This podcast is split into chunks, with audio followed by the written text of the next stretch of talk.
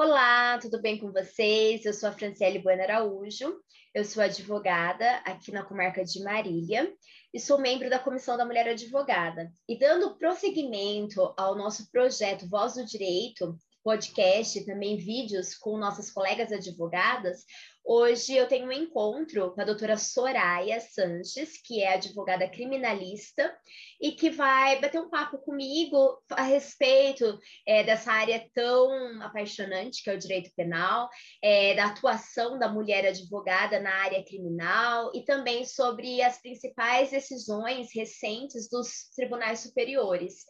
É, então, eu agradeço pela atenção de vocês que estão nos ouvindo e também agradeço a presença da doutora Soraya. É, então, vamos lá, vamos começar nosso bate-papo. Tudo bem, doutora Soraya? Seja bem-vinda.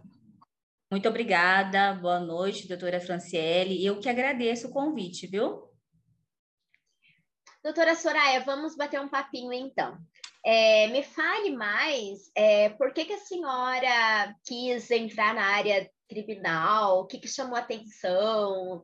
É, porque eu também sou da área, então eu sei o, o que é bem apaixonante, mas assim, muitas pessoas não entendem, não sabem, então você pode se abrir aqui e falar um pouquinho sobre essa área, sobre a tua atuação, os desafios da advogada criminalista é, simplesmente pode falar um pouquinho da sua experiência também nessa área. Bom, doutora, eu optei por, essa, por atuar nessa área porque eu sou filha de advogada. Minha mãe foi advogada há 40 anos aqui em Marília, né? E eu sempre ouvi minha mãe dizer que quando se tratava de direito penal, o problema sempre estava muito além das grades a maioria dos presos né, são pobres, negros. O problema vai além dos cárceres. É um problema político-social. E minha mãe deixou um legado do que é ser justiça, do que é uma justiça, né? Do anseio pela justiça. E eu, como filha, calcei os seus sapatos e tento a cada dia levar justiça e cidadania aonde não tem. E aí começou essa paixão pelo direito criminal né? Eu tive essa experiência com a minha mãe, ela também era atuante na seara criminal, e eu, assim, ao ver ela trabalhando com tanto é, empenho, com tanto amor na causa, é, passou, passou muito tempo, mas comecei a fazer faculdade. É, em 2018, eu me formei na Univem e aí comecei a seguir, trilhar o caminho dela. E acabei me apaixonando, com toda certeza. Essa área, como a doutora bem colocou, é apaixonante, o direito criminal. Sim, e... mas tem muito preconceito, né, da sociedade. Quando a gente fala que a gente é advogada criminalista, as pessoas admiram e, nossa, mas mulher, você não tem medo? E também tem aquela questão assim, é, mas você, você defende bandido? Tem muito preconceito, acredito que por causa do sensacionalismo midiático também, e até preconceito também dos próprios colegas advogados, né? que a senhora tem para falar sobre isso? Ó, é um desafio, né? Essa parte criminal, principalmente para nós mulheres advogadas. O maior desafio é quebrar esse paradigma, né? Que o direito penal é coisa de homem e que é a parte mais rude do direito e que nós mulheres somos sexo frágil, né? Sim. Para enfrentarmos determinadas situações e muitas vezes isso é associado à nossa competência ou seja, somos consideradas frágeis e incompetentes para essa área do direito e somos julgadas por sermos mulheres. Quando uma mulher advogada entra em cena, não são apenas seus conhecimentos que tornam objeto de análise, mas a sua aparência, o seu cabelo, a sua bolsa, o comprimento da sua saia também são levados em conta, como se fossem itens decisivos a mensurar a nossa competência profissional né? Então, nós temos esse é um grande desafio. É, quando eu vou nas unidades prisionais, né, eu costumo ir bastante. É, logo no começo da minha carreira, é, eu sempre fui questionada, mas doutora, a senhora está aqui na unidade prisional, só tem homem, só tem bandido, né? Eles não entendem que nós não estamos lá por quê? Por anseio de justiça, né? Anseio de, dos apenados, de cuidar dos apenados também, porque eles também têm os direitos dele, né? Ah, mas é perigoso, por que, que a doutora não faz um concurso? Por que, que, a doutora não fica em outra área que não seja tão perigosa, né? Tem todo esse preconceito, isso aí já vem de tempos, né? A sociedade, ela, ela rotula isso, né? Que o direito criminal é perigoso, que a gente só mexe com bandido, e que, na verdade, não é isso que acontece. Né? Na verdade, o que acontece? Nós lutamos pela aplicação da lei penal, pela correta aplicação.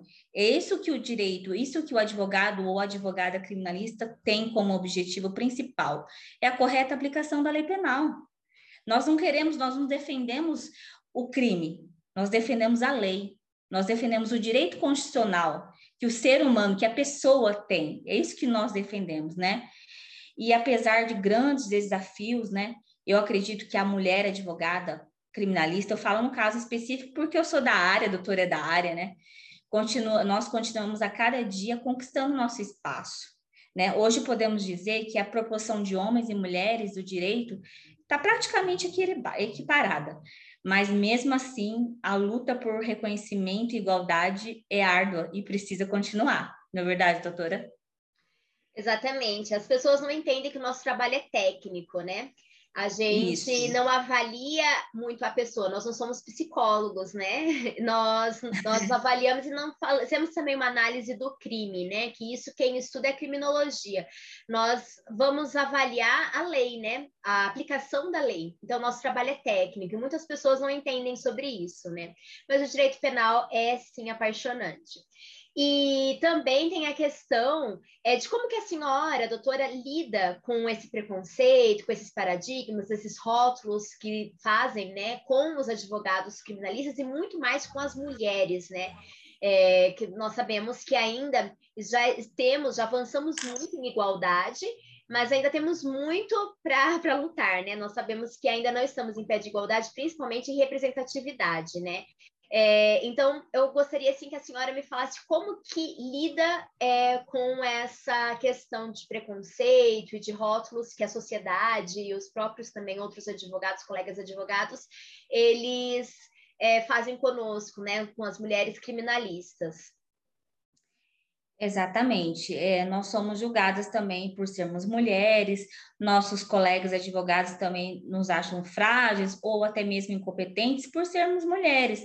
Mas a competência não está no gênero, a competência está no quê?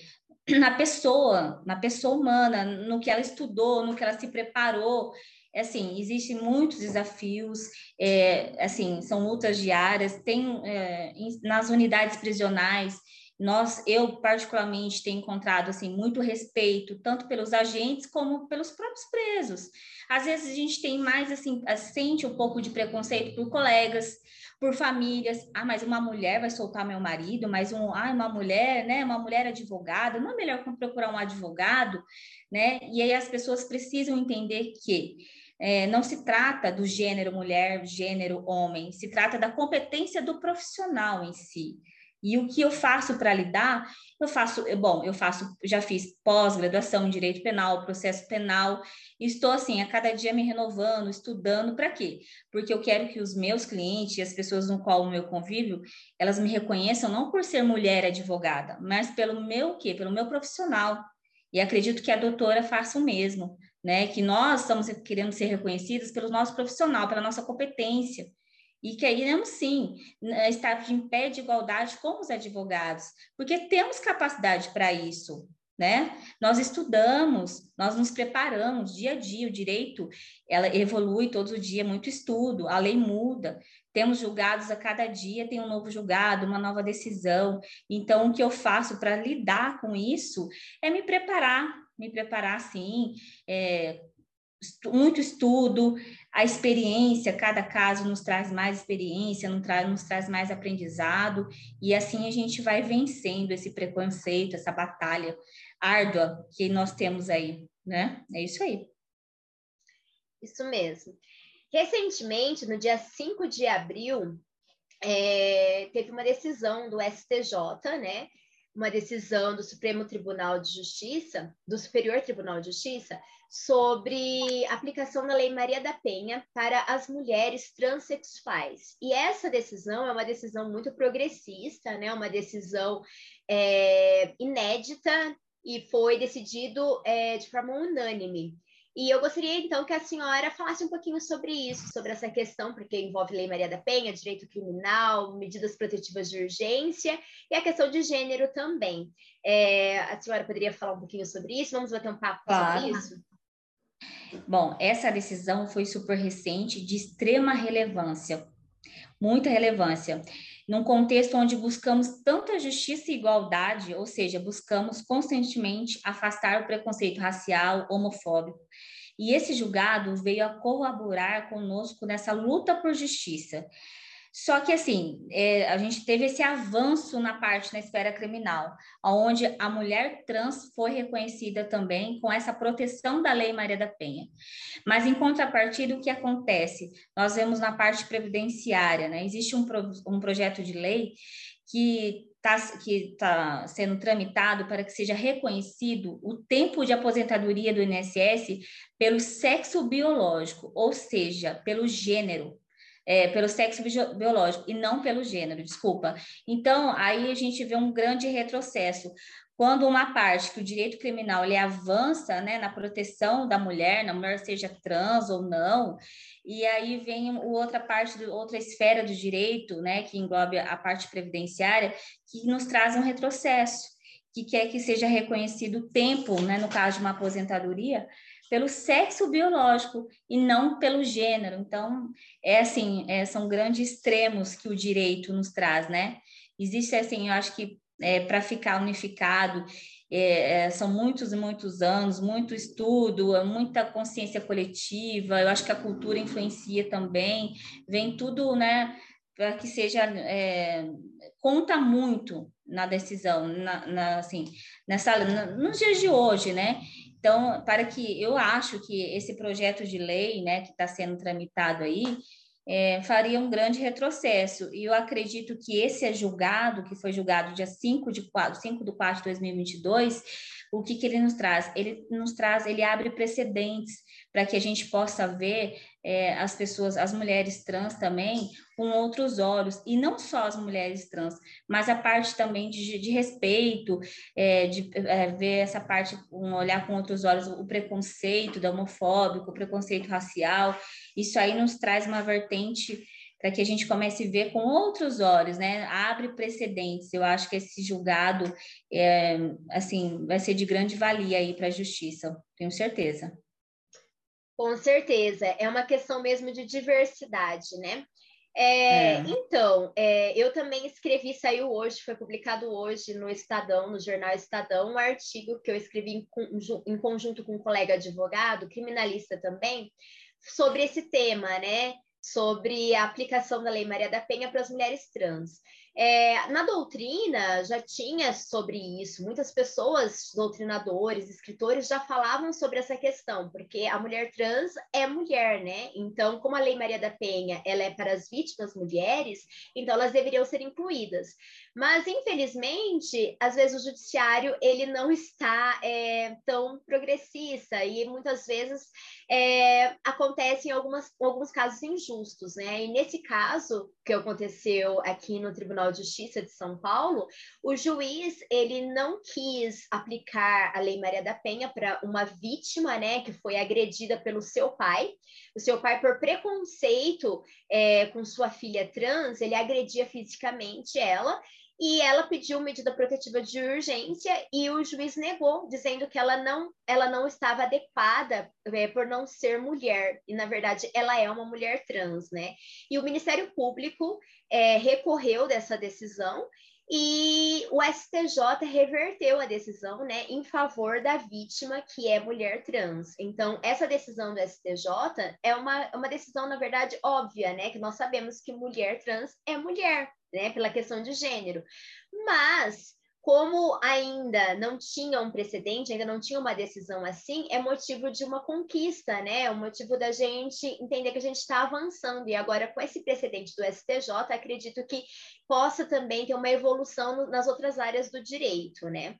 Mas, enfim, nós precisamos continuar lutando pelos direitos, né? Para que possamos alcançar algumas mudanças e algumas conquistas, né? É, nessa área, é, nas mais diversas áreas do direito.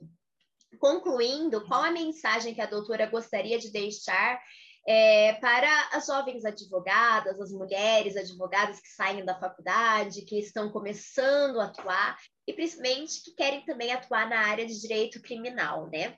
É, gostaria de deixar alguma mensagem, alguma inspiração, alguma coisa assim? Claro. Bom, eu deixo a todas nós, mulheres advogadas, sejam brancas, pretas, negras, frágeis, fortes ou trans, que não nos afastamos de nossos ideais de justiça e humanidade, porque representamos outras mulheres e também porque o papel do direito vai além de habeas corpus ou alvarás. Além disso, somos transformadoras da, da sociedade, porque quando uma sociedade se sente amparada pela justiça, ela evolui, e somos também o equilíbrio as mediadoras entre o Estado opressor e outro lado, que é o ser humano, que é a pessoa, que na maioria das vezes não se sentiu protegido em se tratando de direitos individuais. Então, eu deixo às minhas colegas advogadas um grito de guerra: avante! Há muito que se fazer nessa estrada chamada justiça. Muito bacana a sua mensagem, bem inspiradora. Gostei bastante, serve até para mim. é, é, muito bom a gente saber nós. que a gente está juntas nessa, né? Nessa luta Isso. por justiça. É, muito obrigada, doutora Soraya, pela participação no nosso projeto Voz do Direito. Isso é muito importante, a gente dar visibilidade para as vozes femininas aqui da advocacia mariliense. É um projeto que a gente quer mostrar a representatividade da mulher advogada, a gente quer convidar as mulheres advogadas. Já tivemos esse projeto ano passado, esse ano é a segunda temporada. É, é um projeto muito importante. Nós estamos sempre tentando fazer vários projetos de escrever artigos. Nós da comissão já escrevemos livros, é, levar palestras para a população. Então, assim, é muito importante a gente ter contar, né, com as advogadas, com as nossas colegas, para a gente se unir mesmo é, nessa nossa classe na advocacia. Então, muito obrigada pela participação, é uma honra ter a senhora aqui conosco. E até mais, muito obrigada. E vocês que estão nos vendo, nos ouvindo, qualquer dúvida, estamos à disposição. Muito obrigada. Eu que agradeço, doutora. Um abraço, viu? Boa noite. Boa noite.